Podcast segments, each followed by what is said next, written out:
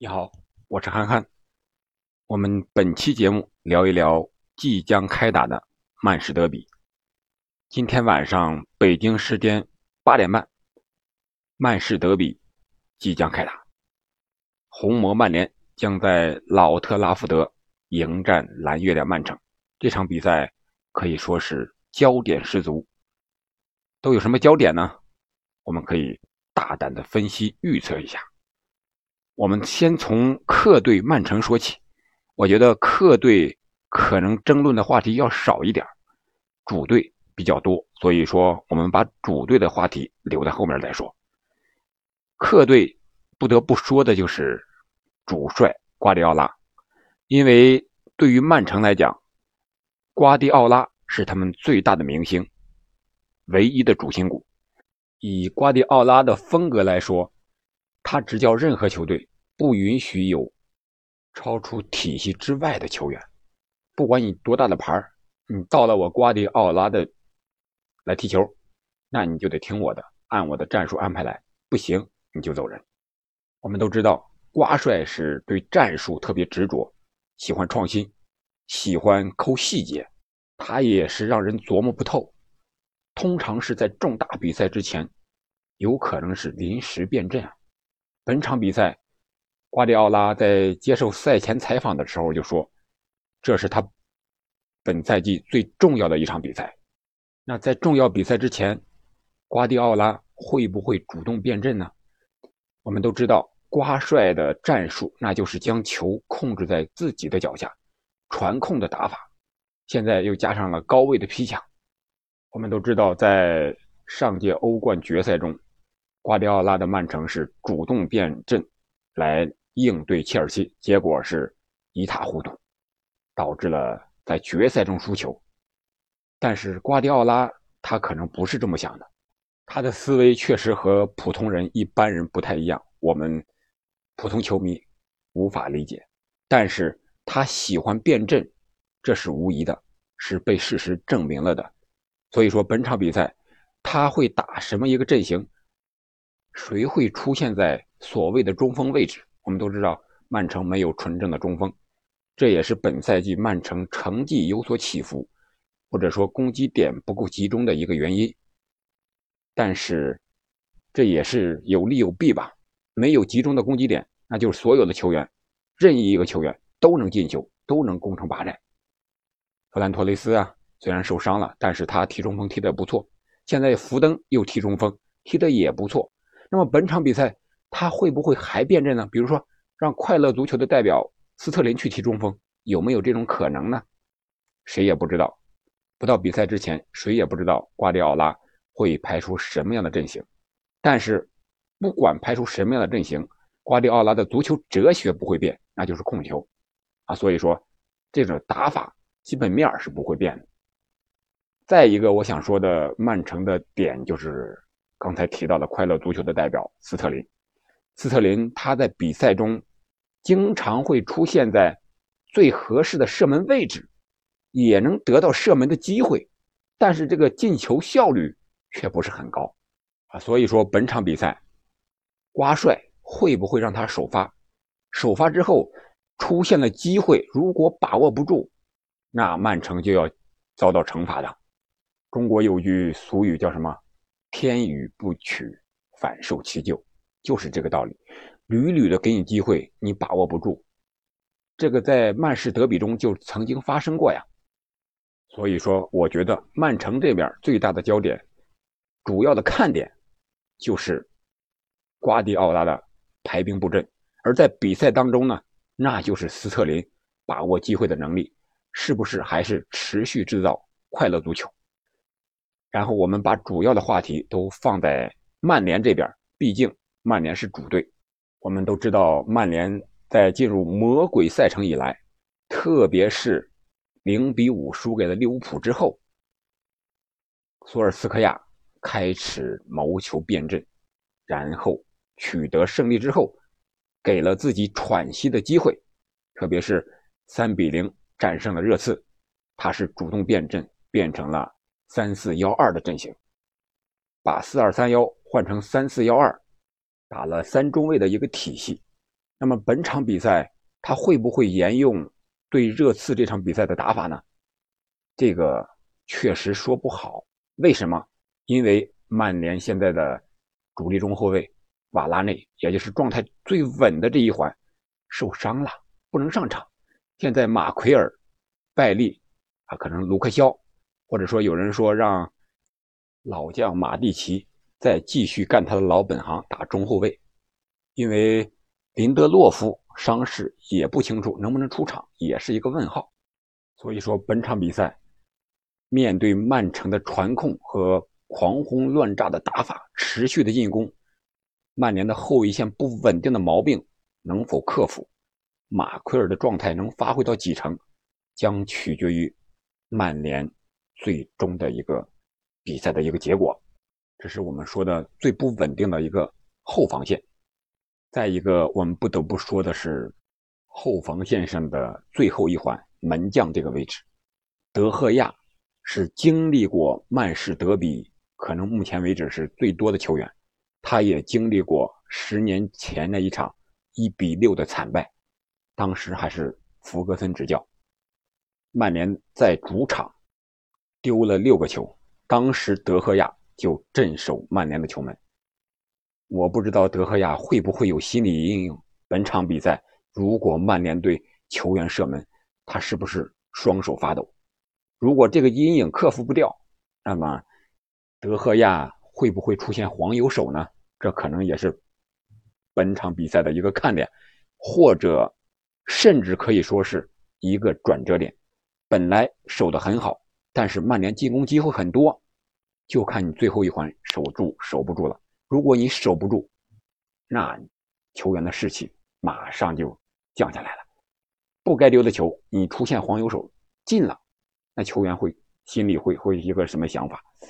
如果是本来射的很精彩，但是你给守住了，给防住了，那球员又是一个什么心情？所以说德赫亚这一环也很关键。我们再来看看中场后腰这一块儿我觉得博格巴的停赛对索帅来说可能是一个好的选项，因为他比较喜欢用博格巴，但是博格巴呢？不太喜欢在曼联踢球，而且他的踢球风格很容易让这种高压逼抢的球队给利用了。对阵利物浦，还有欧冠对阵亚特兰大，他都是在后场带球，被利物浦和亚特兰大给断球之后，让人家打了反击。所以说，博格巴红牌停赛对索帅来说，可能省去了一些烦恼。排兵布阵，我就不用考虑你了。让其他的防守型的后腰上就行了，像这个马蒂奇啊、麦克托比奈、范德贝克。范德贝克虽然比赛打的不多，但是实力在那儿。所以说这几个队员呀，你就是做好防守。然后我们再看看，如果他是打三四幺二，那个腰当然是必费了。C 罗的葡萄牙队友，这个没有任何问题，他的状态也很好，和 C 罗之间也相互来电。他到曼联之后，给 C 罗的助攻已经达到了三次，两个人之间的默契还是存在的。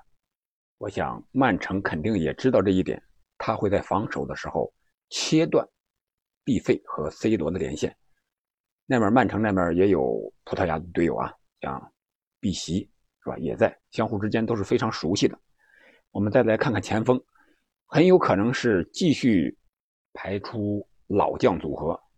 七十岁高龄了，C 罗三十六，卡瓦尼是三十四，加起来七十，但是状态非常的不错，特别是卡瓦尼首发出场和 C 罗搭档，相互之间有配合，啊，卡瓦尼的这个僚机的作用发挥的非常好，我觉得本场比赛，C 罗无疑是任何球队都是重点照顾的对象，他需要一个僚机，那么是卡瓦尼呢？我们刚才说了，可能大概率是卡瓦尼。那么其他队员可不可以呢？我觉得林加德也可能是一个不错的选项，然后就看替补的发挥了。你是拉什福德替补啊，还是小将格林伍德呀？这些人都具备能力，但是他们都是终结者，不喜欢给 C 罗传球。我觉得这是曼联进攻线上的一个大问题。再就是一个桑乔花了那么的价钱，在德甲发挥的那么好，到曼联之后却发挥的不是特别理想，这个需要索帅解决的是进攻线上人员堆积能够产生化学反应，这需要一个蜕变，这个蜕变过程需要索帅去做。如果把这一点做好了，他的攻击力可以说不差于任何球队。因为他有最强的终结者 C 罗在，其他人给他传球就好了。如何围绕 C 罗打好战术核心的设置，这个是本场比赛的另一个看点。可能本场比赛曼联是靠老将的发挥，比如说卡瓦尼，比如说 C 罗，而那头是看主帅的排兵布阵，就是瓜迪奥拉。在曼城这边，在防守阵型上拉。拉波尔特啊，这个拉波尔特这个名字呀，我在这儿给大家简单提一下，就是很不好记。为什么不好记呢？不是他单个名字不好记，是他和巴萨主席和阿森纳主帅放到一起不好记。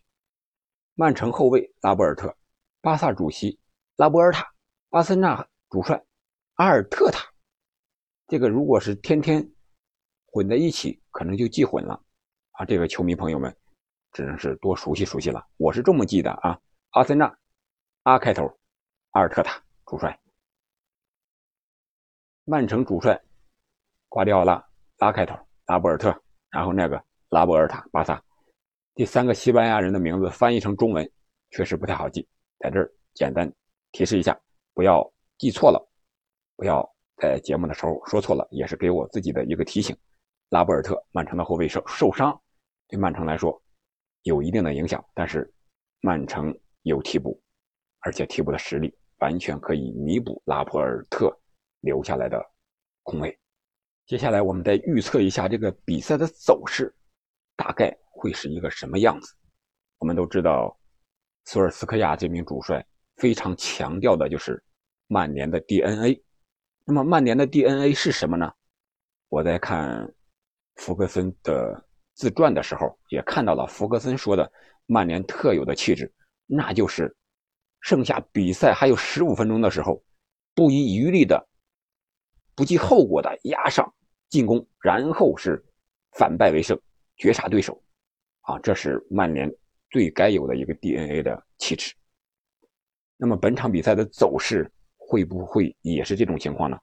我们知道，刚才前面都说了一系列的东西了。曼城肯定要打他的传控足球，把球控制在自己的脚下，控制在曼联的半场，然后狂轰乱炸。接着，曼联的防守一开始做的还不错，会不会出现一些意外情况？比如说神仙球，比如说德赫亚扑救出现黄油手，让曼城很快就取得了领先。这个时候。无奈之下，索帅开始寻求进攻，压出去，压出去之后，曼城的机会就更多了。如果没有意外情况，那就是比赛一个走势，就是一方防守，一方进攻。我觉得这两种可能性都有。比赛之中是瞬息万变的，也许一个小眼神，一个细节的动作，就会让球员出现不该有的一些失误。再一个就是。